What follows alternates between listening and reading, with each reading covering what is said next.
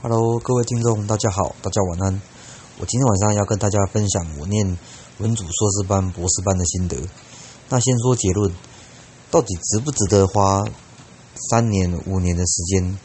去念一个硕士学位，然后再花另外一个、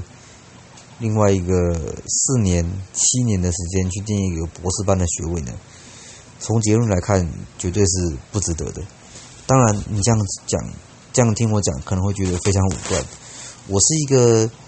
从大学以来一直到念念念到博士班都是文组的文组的学生，而且我并不是成绩不好的学生。在硕士班的时候，我是念的是私立前段前段班；那博士班的时候，念的是这个四大四中里面的其中一家。那为什么我会有这样的结论呢？光先从结论结论来看，这样的倒推回去。其实文史哲这个这方面的领域哦，它是非常重要的。如果说你你是理科背景出身、理工科背景出身，那大学的时候没有去没有去选一些文史哲相关的的通识，或者说呢是蒙混过关的，也许你会觉得说，哎，这三科其实我不知道也无所谓。可是文史哲呢，一言以蔽之啊。如果这个人文素养啊，这个博雅教育的素养没有的话，那这一个人，这个人再怎么从不管从什么角度角度来看，人格都是会有一些缺失的。怎么说呢？比方说像说像文学文学思想思想好了，像蒋勋大家都知道他是一个很有名的美学大师，那他讲的这个《红楼梦》也是很多人这个津津津乐道的一个经典。那对于文学的鉴赏鉴赏能力，那文学鉴赏能力跟一个国家哲学的哲学思维的发展，这个是影响很大的，会让一个人他真正去思考他真正的是否存在，然后是否他的人生哲学最大的这个这个方向这个道标是在哪个地方？比方说，最近我在这个杂志上看到。法国的高中会考的作文题目，哲学科，它是考什么是真理？那那大家都知道，这个西方三三哲，从这个苏格拉底开始，西方三哲，一直到中世纪，一直到文艺复兴，一直到科学革命这些年代，歌德啊、黑格尔啊、马克思啊，像这些人，还有这个我们在。国高中课本都非常熟的，卢梭啊、孟德斯鸠啊、洛克啊、天赋人权什么的。什么是真理？事实上是每个人都不同，但是越辩越明。在这个文章里面，他说这个法国的这个高中生，像很多人都可以写个十页、十五页的的论文。何谓真理？那这样这样子的人文素养，在台湾我相信是非常非常少见的。这个。这国中生今年的题目是我想要开一家什么样的店嘛？是啊，那可能很多台湾国中生连开什么店都不知道了。那你要讲讲什么真理？这个可能就是一个，可能就是一个不可能的任务。那人文素养文文科，它可以帮忙我们，帮忙我们更了解自己的这个所处的这个时空。还了解这个民国家民主以前的历史。那哲学呢？哲学之前哈佛大学曾经开过一一门很有名的通识，叫做《正义一场思辨之旅》吧。那后来这个这个课程它的线上版，还有朱学恒先生跟他的团团队做了一个翻译，那也也有书可以买。那这本这门课呢，真的有去看书，真的去参加课程的人会知道说，这门课它的 load 其实是蛮重的，他要阅读蛮阅读蛮蛮多的相关的书籍经典，就只为了说判断正义，正义就是在这争论谁是谁非嘛。比方比方像在这个初等初阶初阶的几前面几堂课的时候，会有一个难题抉择的难题，比方说是否如果说真正没有粮食的时候，是否是不是？这个吃人吃人是不是算是符合道德的行为，符合正义的行为？或者是如果你今天是一个火车司机，那你在铁轨上面，你发现你快要撞死前面呃，是一对母女好了，但是你要切换到这个轨道 B，轨道 B 上面有一个肥宅，那这样子到底哪哪一边的这个生命是比较重要？人多那边生命就价值就一定比较高吗？但是人少那边就一定是价值比较低的嘛？这个就是所谓的正义，所谓的哲学的思辨。那这些哲学的思辨，对我们这些文史哲学生来说也非常的重要。只是很可惜的是，至少在我认识的台湾人里面，相当相当多的人是没有办法去跟他们讨论这些话题的。那在网络上面呢，网络上面在这些相关议题，也不是说每一每一个都偏偏都理性，很多人其实当成是这个八卦还是笑，还是茶余饭后的笑话来来看而已。并台湾的这个这个民现在目前的民族性跟大家。所重视的东西非常的短视，短视尽力，很少人可以看到更远以后的未来，连自己的这个生命五年、十年后可能都看不到，更何论更遑论说要下一个下一代的未来，或者是或者是我们以后要要留给子孙什么样子的观念、想法，或者是人生观。那文史哲懂历史的话，懂历史的话，那。至少在别人问说，比方台湾是不是中国的一部分的时候，你可以你可以引经引经据典，或者说你可以提出这个历史的脉络，可以提出这个历史这个宏观的角度来回答这个问题，而不是说，哎，我我今天站在什么角度，然后我我就觉得是或不是。那其实这个这个问题当然没有比较标准的答案，但是如果就历史来说，还是会有比较客观的答案的。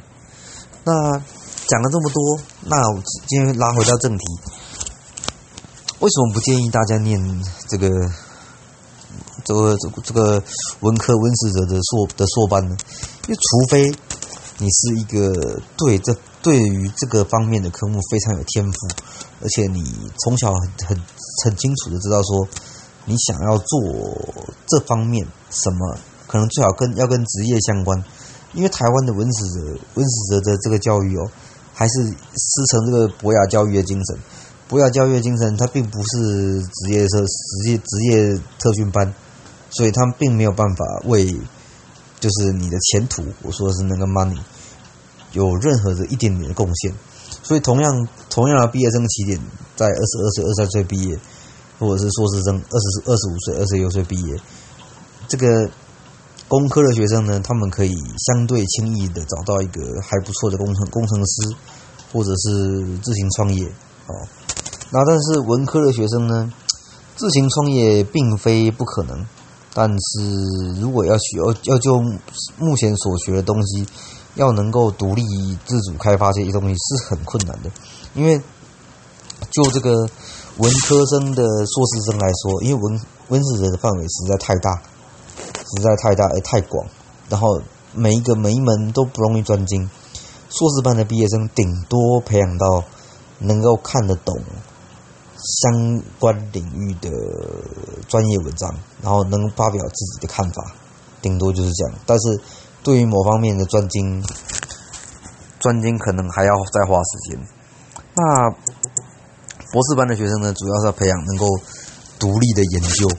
就。比较就是自己整理文献，然后能够学习一些统计或者是科学的这种计算、这种归归纳的方法，然后博览博览众长，那去无存精，自己能够写一本写一本书，我是相当专业的。这个是博士班的这功能，主要是要训练独立研究。那也就也就是说，文组的如果。的毕业生如果不往学界发展的话，那在学界外面的存活率几乎是零，就是真的是不可讳言的，几乎是零。那硕士班的话呢，有有有念我前面几集的，知道我是这个华语教学研究所出来的硕士班的时候，那这个所谓的华语教学研究所。它其实也是被有蛮蛮重的这个政治任务了，这有这个蛮重的政治任务，他必须要让简体字在国际间推广，然后我们的台我们台湾的这个所谓的华语教师的这个文化他也背他也背负着这一个这个使命。那所以台湾这个这个学界，这个华语教学界就分成了两派，一派是一派是世界华语文教学教学会，就是世华世华会，还有台湾华语文教学协会，就台就所谓的台华会。那这两个这两个这个派系之间也是彼此边之间互看不顺眼，那理念也不一样。那所以呢，不止不仅仅是这个理工科的教授，他们会为了要争学生，为了要争取那个那一个人的学术地位高，会会打会打架。其实我觉得，就打架跟吵架，文组的教授似乎更严重，似乎是更严重。我看看了一下，我观察了一下，我发现应该是更严重。那。大家大大家的大家都知道说，跟自己的教授闹翻其实不是什么了不起的事情。就我自己的家里面的这个经验呢，我像我像我弟弟，他也是某个国立大学的的职工学系的毕业，职工系职工系所的毕业生。那像他的情况就是，他的他的老师哦，就是娶了一个。他们学校里面的很年轻的一个助理，然后就出去外面度蜜月了，度了度了蜜月，这个半年一年不回台湾，好在好多好多年前，那不回台湾呢，他他的硕士论文就就暂停了嘛，跟教授没办法沟通啊，那教授又不接 email 啊，所以他就只好临时换了一个教授，那把毕业时程又拖了半年一年，那像这种像这种事情还算是比较小的 case。哦，相对比较小的 case。那像在我的硕士班，其实我算是蛮幸运的。怎么说呢？因为我去的时候，我那个时候正那个时候学这个学校里面那个系的正的这个斗争已经结束了，基本上已经已经已经都是输家全部都被炒鱿鱼或者是离开了。那赢家他选了自己派系的人进来，或者是一些跟他跟他比较没有利益冲突的人进来，所以就没有问题。那我那个时候呢？选择的教授是一个走这个学术学术派的，至至少他在我高在我这个硕士班的时候看起来是是这样没错，他是一个对于学术非常有热情的，因为是走教学的嘛。那我教学的话，我是选择去研究研究语法，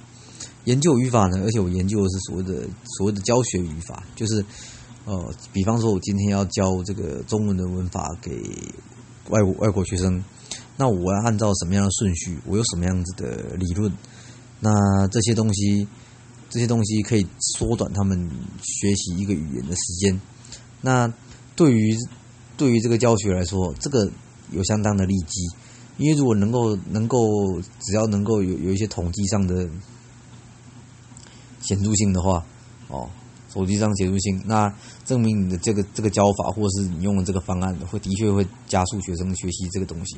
那我想它是蛮会蛮有价值的。所以当时我整我整个硕士班的时候，都是在专心在研究这个东西的上面。而且我研究研究这个东西，还是从老师的这个博士论文，然后去去找他的参考文献，包括他的参考文献，然后这个重重古博今呢，那写了洋洋洒洒四五万个字。那那个时候，而且这十五万字还不是那种引引研究一大堆的。我那个时候我的我的参考文献书目虽多，但是都被我非常的精简化了。我的论文里面没有一句的废话。那大学那个研究所的两两三，我我没有念到三年了。我一如果你如果说你是念过文组的硕硕士生，你应该会知道文组硕。如果要两年毕业是非常非常困难的，嗯，因为如果是如果是工科的老师，那是要帮忙做实验，或者是做一个大实验里面的 side work，然后每一个人做一小一小部分，拼起来之后，拼凑出来之后就会是你的硕士论文，然后全部人拼起来，拼凑出来之后就是就是你的指导教授可以拿去卖钱，或者是拿去交差的一个大的大的工作，但是文组硕士生的论文生产方式跟理工科的完全不一样，也许理科会跟跟理科会比较接近，就是我们要去去思考说，在过去的人做所做的事情里面，有哪些是还有一些还有讨论空间的，或者是有哪个题目是前人没有做过的。所以这样去思考的话，简就是简单来说，就是要一个创造。啊，在这个创造的过程之中，你很有可能会走弯，会走弯路，会发现说，诶，我我原本以为这个题目可以写很多，但是呢，其实它没有什么东西可以讲。那那这样子的话，就会造成说，很多才能不足的这个文组学生，他们毕业时程可能会严重的拖到，因为他根本就不知道自己该写什么。然后他也没有足够的文笔、足够的知识去写这个，所以我那个时候我是两年两年准时毕业。那除了这个那种打混打打混摸鱼，然后上下交相贼的那种外籍生以外，没有人比比我这个还要早。而且我还是选了一个很很老的老古板的教授。当然，我也很感谢他，他那个时候就是跟我讨论这个学术问题，我们真的是。度过了一段非常有意义而且充实的时间。那为什么说这这么快乐？那这么快，而且还还不见一面呢？因为这个东西毕业之后呢，他没有，他没有一个，他没有一个保证你有你能你会你能会有什么样子的工作，或是找保证说你研究这东西就会有什么用？因为你不管你研究什么东西。那你最后既然是华语文教学嘛，你必须找个地方去教学。但是现在的这个情况，现在这国际的局势，从我毕业的那个时候开始起，我毕业的我去年那前几年，他还有一些机会是，比方说哦，我去去去荷兰，还是去波兰教书，然后教一教之后呢，虽然说教育部的机会只给两年，但是我可以寻找，比方去德国教书的这个正职的位置，或者说我在美国。美国教教书，然后我就可以直接待在美国。那以现在来说，这种机会是非常非常少了。但是十年前、十五年前，这种机会是遍地皆是、俯拾即是。所以那个时候造成很多人就是不是那么专业，但是他也开始教，因为他有当地的居留证，他有绿卡，或者是他有公民证这样的。那所以呢，往这个欧美方向前进去教书的机会被封，往东南亚薪水不见不见得让你满意。那如果去教所谓的国际学校去那边教的话，那那是教书匠的工作，教书匠那跟你跟那是在准备考试，基本上跟在台湾教国中小差不多，所以呢，理想跟现现实啊是有一段差距的。就我就我的观察来说，这个领域里面如果要最能够发挥，应该是要去海外。我的意思是指东南亚，如果可以的话，就就可以去欧美。开一间以自己理念、自己教学理念的语言学校，然后自己去贯彻自己的、贯彻自己的想法，这是最好的。但是需要钱。那接下来，接下来我们要讲到的是，讲到的是这个这个领域，我们还有个很大的竞争对手，也就是大陆。那大陆的这个所谓的汉办汉语办公室。他每年是挟着这个庞大的这个资金，因为因为大陆他们把推广汉语当做是一种战略，那每一年大概提供他们全国的全国的系所，可能有五万多个海外教学机会。那基本上呢，他们都是不用钱的，就是我今天派给你老师，你不用付我钱，然后而且我还会帮你给给你其他的优势优势。就是像以前的孔子学院，那孔子学院在这几年、好几年之间，因为政治的意图太浓厚，所以也被很多学校赶赶出学校以外。但是英国的像剑桥大学里面就有就有孔子学院，这个也都还也都还在，因为每一年只在给给这个 donate donate 给这个学校太多钱了，学校不能把他们赶走啊。那所以呢，这个这个自然就压缩到我们台湾籍教师的生存空间，因为他们。他们的水准也许跟我们没什么差，但是人家是免费的。那于这样于是呢，你如果开一间这个华语补习班还收费，那人家就会要来要要不要来，就会有就会有非常的犹豫。所以这个这个领域事实上是被大陆给给给搞坏了，一这个一个一个老鼠屎扰乱一锅粥，并不是说这个产业没有利基，而是因为。这个产业政治的因素影响太大，所以导致说这个你都要靠补助才能生存下去。那在语言学校里面教，当然也是一种选择。所以不是说念这个就完全没有出路，只是呢，文组的这个这个出路啊，念这个念那个出路啊，吹的比较比较多啊。政府吹了十分八分，但实际上它的利基可能只有两分三分。但是你念的嘛，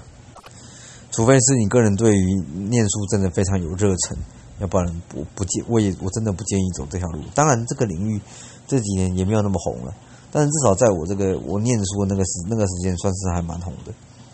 那再来讲的是这个博士班呢？那为什么会想不开念博士班呢？因为硕士班毕业太快，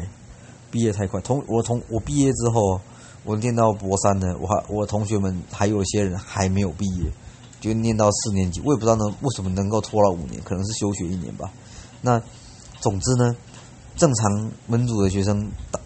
这个硕士班毕业应该是三年到四年之间的，两年算是比较快的。那之所以为什么会念博班呢？是是因为其实成绩还不错，而且对于学术真的很有热忱。那时候我本来是想说，哦，念念了这个学位，哦，念了这个，如果拿个拿个博士学位，这个三年四年拿个博士学位，然后呢，到海外去开家华语补习班，啊，或者是。这样子的话，如果如果之后要当中心的这个这个主任，就会比较有比较有这个这个资格。但是现在其实想想，这倒是也不一定啊。如果是开补习班的话，谁说一定要念到博士？虽然说我这我在这个学校的一些同学同海外同学，他们回国之后的确是自己开一家语言中心，然后每自称 Doctor X 之类的。那这个呢？这个我往上念的研究所是是语言学研究所，那语言学研究所嘞，诶，全台湾不多家，但是总之呢，这个语言学其实是是一种蛮有趣的学问，就是说，比方说像像是这个我们知道这个丈量世界里面这个亚历山大洪堡跟高斯。两个人，一个人是数学家，一个人是探险家，然后两个人都用自己的方式去丈量这个地球的这个地形地貌。那两个人在在这个红堡环游世界一整年之后回来，回来回来这个讨论，这个是有一本有一本小说叫《丈量世界》，它的这个内容。那为什么会提到这个呢？是因为亚历山大他的弟弟，呃，这红堡的弟弟亚历山大红堡。他是一个，他是一个德国外交官，他也是一个语言学家。那语言学呢，基本上在在十七、十七、十八世纪，他是那种也有钱有闲人的人的饭后的消遣。那比方他的他的书里面，在十八世纪里面，他的书里面就有对汉语比较不公不公正的这个说法，就是说。他觉得，他们觉得汉语是一个比较落后的语言，其中一个原因就是因为它没有时态。嗯，比方说我们说孔子吃，你吃我吃，这个吃并没有加 ed 吧，并没有变形变成 ate 吧，所以他们觉得说这个因素，当然还有其他因素啦。汉语是一个比较落后的语言，当然说这个这个这个当然是无稽之谈了，因为这个语言有各式各样不同的形式，只是。这个就是像是一个语言学研究的一个目标，它是一个算是历史的语言学。那因为我走是教学上来的，所以我研究的就自然会是所谓语义或者是呃这个语用方面的。那基本上念这这个东西就专业东西不多说了，基本上啊这个东西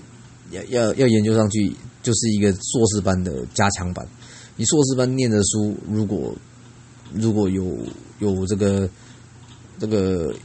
一公尺一公尺高，那么这个博士班念的书可能就可以塞满你整个书房。那所以这这个这个这个研，我在这个大学研究室的时候，看着其他人的研究室都是塞满的书，都是活在书堆里面。那这本基本上这个就是文组博士生的的生活。但是我呢，我我那个时候我想的比较。比较多、比较广、比较远。如果当时没有想的这么广的话，搞不好也已经毕业了，也不一定。但是我想的比较远，我想的是要如何结合现在的现代的科技，比方说像机器学习啊，或者是人工智慧之类的。因为我算是一个会写程式的的文组的文组学生，那我也修过统计跟几率，那统计跟几率我也学学的也不差，所以呢，再加上我再加上我后来去去研究了这个医学界里面所谓所谓的后设分析法，那所以我那时候提了一个 proposal，我想要做这个某个方面某个方面可以用语言分析。然后再再加上生理的生理的信号，做一个论文，然后没想到就被打枪了。为什么打枪呢？然后这个打枪打枪被这个林月老师打枪，打枪完之后，我的 proposal 三页四页上面写了满满的红字，然后我仔细的看了一看，我发现，就是我提出来的这些东西，他不他不懂，他真的不懂。而且我觉得他对学学术的学问的这个态度是非常奇怪。怎么说非常奇怪呢？因为呢，你要提出一个一个问题之前，那你要先讲你为什么要提出这个问题。那比方说呢，我今天看着，我今天是跟他是是是举一个例子说，这个现象 A 跟现象 B 之间的关联性，在以前的这个这个文献里面被证明说不高，只有百分之二十、百分之四十。但是呢，因为我觉得他们检测的方式没有科学的效力。所谓科所谓科学效力是说，他并没有办法用数学式去显示，或者说他没办法证明有很明显的因果关系。所以我想要用机器学习的方式去让它去让让这个机器让那个电脑去去归纳出来一个一个几率的这个规则。那他没有对这个东西有任何的批评，因为他根本不懂。那他只是说，哦，你怎么可以人家这样讲？那那那那那个书书里面这样写，你就说他没有像因果关系？可是事实上呢，我我只我我我已经我举的这个例子已经是一个两千人的大型研究了。那对于这个懂实验的人，对于懂学术人都知道说，两千人两千人大的大型研究，然后历期历期十年。基本上这个已经没有什么好诟病了，为什么你知道吧？即使你可以诟在诟病这个两千人的实验的结果，但是你没有办法那么轻易的去复制这种大型，然后而且长期的这个东西，就代表说这个教授他的数学的素养非常的低，就是说他他的他做学问可能都不是按照数学，但当然嘛，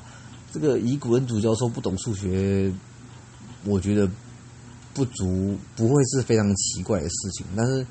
现在都已经是什么时代了？基本上再怎么样文组的教授做做这个东西，做这个量化也会用 SPSS。就对我来说，SPSS 也不过就是把一些数据扔进这个机器里面，然后让它跑出来这个 P 值大小而已。这个东西其实它不能代表说这个学者他懂统计或懂数学。因为你你你你就算像我一样，你用的是 R 还是用的是 Python，自己去写程式去跑，跑那些图表，然后自己去归纳的，那也那也我觉得也还算顶勉强够到边的。那在这个教授他之前也完全没写过这方面的文章，所以我觉得是那时候我就觉得很可惜。但是其他的两个教授他们对于这个对于我做的这个题目。对于我写的这个 proposal，他们觉得其实是可行，他们愿意指导，但是，但是他们没有办法去越过这个老师这样，因为在学术界里面，如果说我我今天教授 A，我的领域是 A，那你今天如果你想要做 A 这这样相关的题目，你就要让我知道，要不然的话就会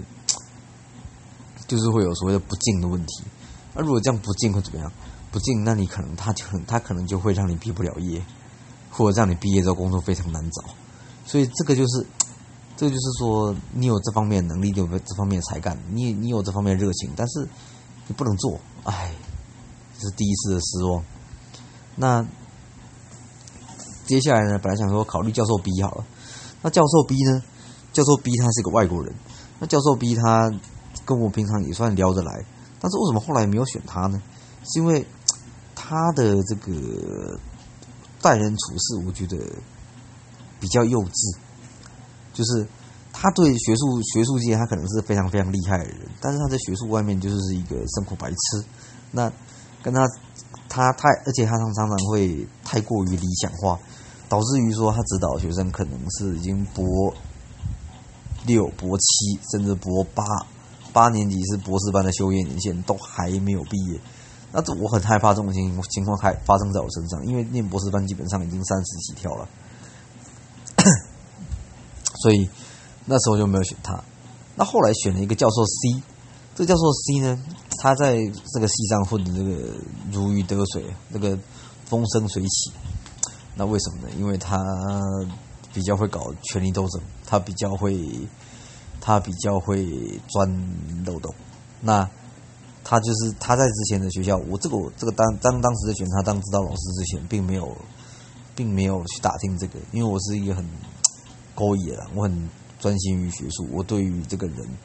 人那个时候啦，并没有那么强大的戒心，那所以想说，那好吧，那没没得挑了，只能挑他了，至少他能够谈得来，那那好，那选了这个老师之后呢，我就。就开始着手去在休课之余开始去思考思考我的论文的问题，但是后来我思考了之后，我想我想了一想，如果说如果说我想要做这个跟这个人工智慧或是电脑电脑电脑相关的这个议题的话，那是不是我有一些业界经验可能会更好？那业界经验从哪从哪里来？就是去就是去找公司实习嘛。那于是呢，于是乎，这个老师他就帮我介绍了某一家公司，然后让我去实习。但我发现这个中间就一起有一有一些环节怪怪的，什么怪怪呢？第一个是他们他们在交涉这个过程完全不让我参与，那只有他跟对方就是他以前认识的人谈谈好，而且呢，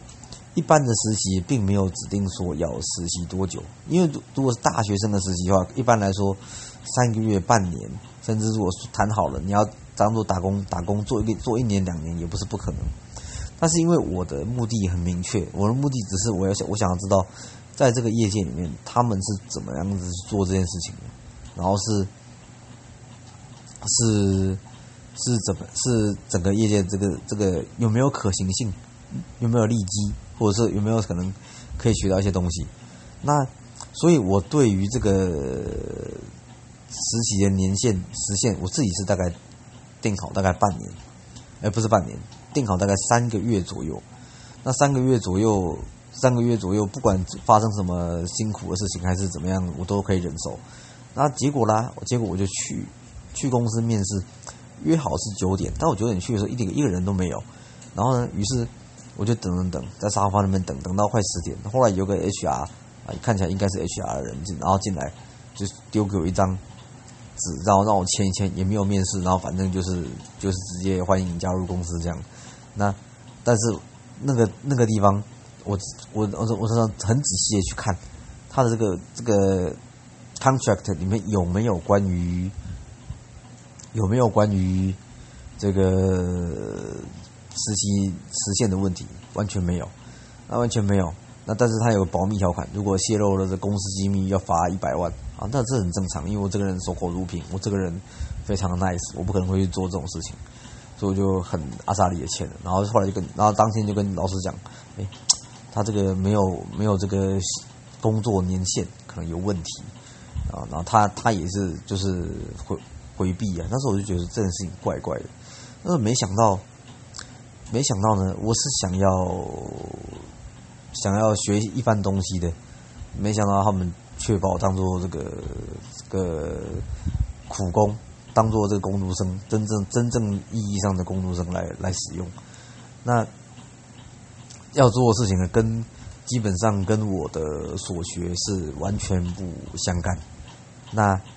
完全不相干，就是简单来说，就是在浪费我的时间嘛。那浪费我的时间，当然我就过了过了这个一段时间，一两个礼拜之后，也跟老师这样反应。然后没想到他居然是用一种敷衍的态度，然后就说反正已经在那边了，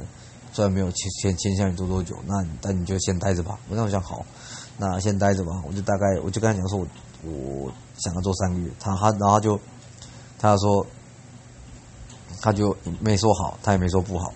后来呢，几次沟通，那时候已经过了三个月，然后过了三个月的时候，我再又跟他再沟通一次，然后他就说：“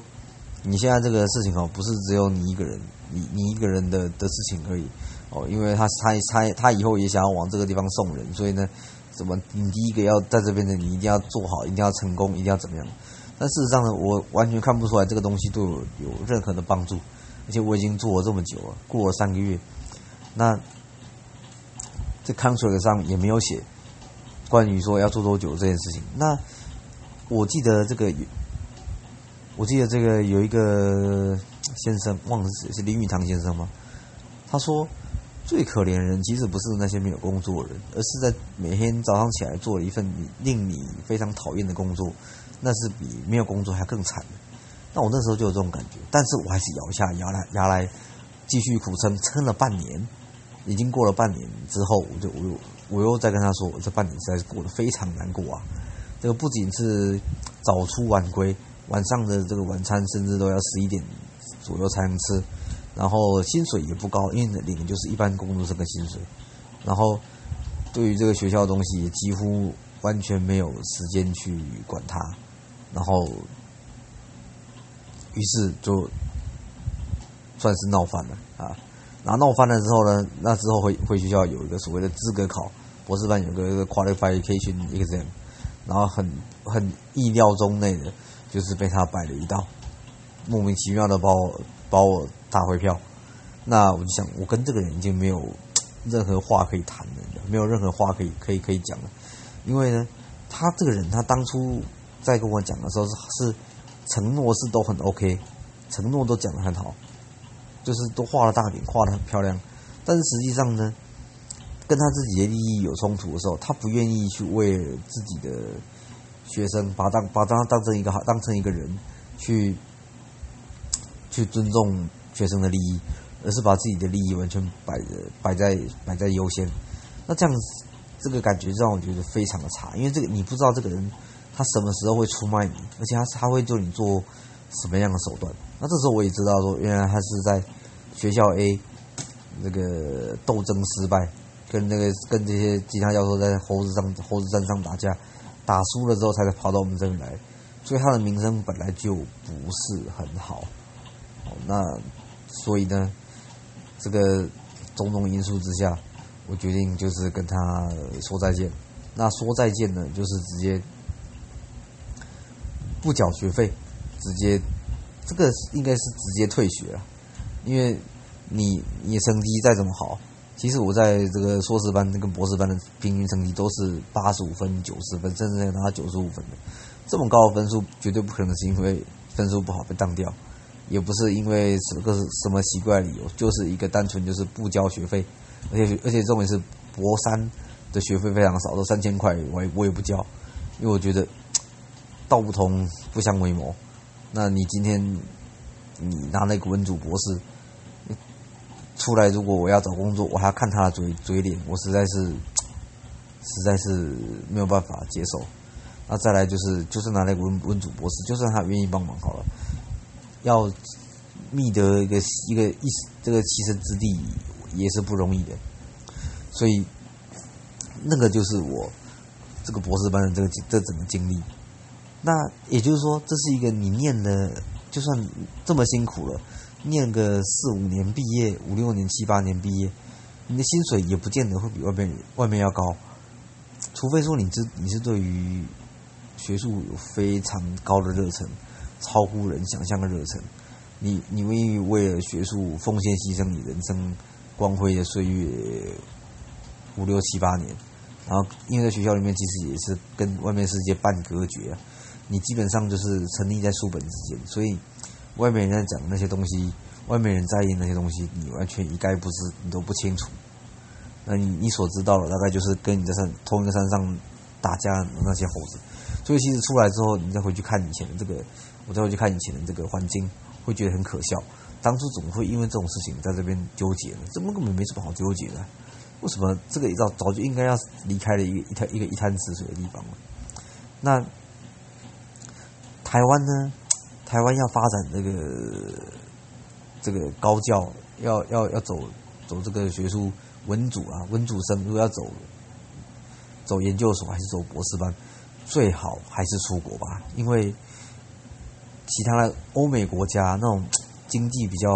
繁荣国家，他们的学术历史、学院历史久长久，他们懂得怎么样去尊重这个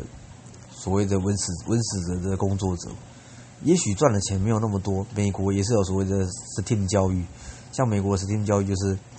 STAM，STM 就是 S 就是 Science Technology，然后 Engineering and Math Mathematics，那这这四个领域呢，也是美国他们觉得练这四个才有出路的。但是即使在这个情况之下，他们的国内的人文学者的这个待遇，还有他们所受到尊重，还是要比台湾好很多。所以我。就如果说我真的非念不可，那就是出国吧。那不然我在台湾唯一一个过来人博曾经念过博士生的人的这建议，我不建议我的学生以后再训练再训练温史哲的硕博班。那么今天的故事比较长，那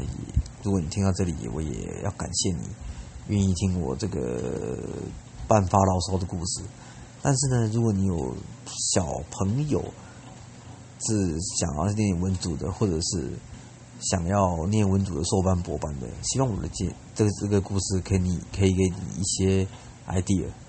那么就谢谢各位各位今天晚上的收听，晚安。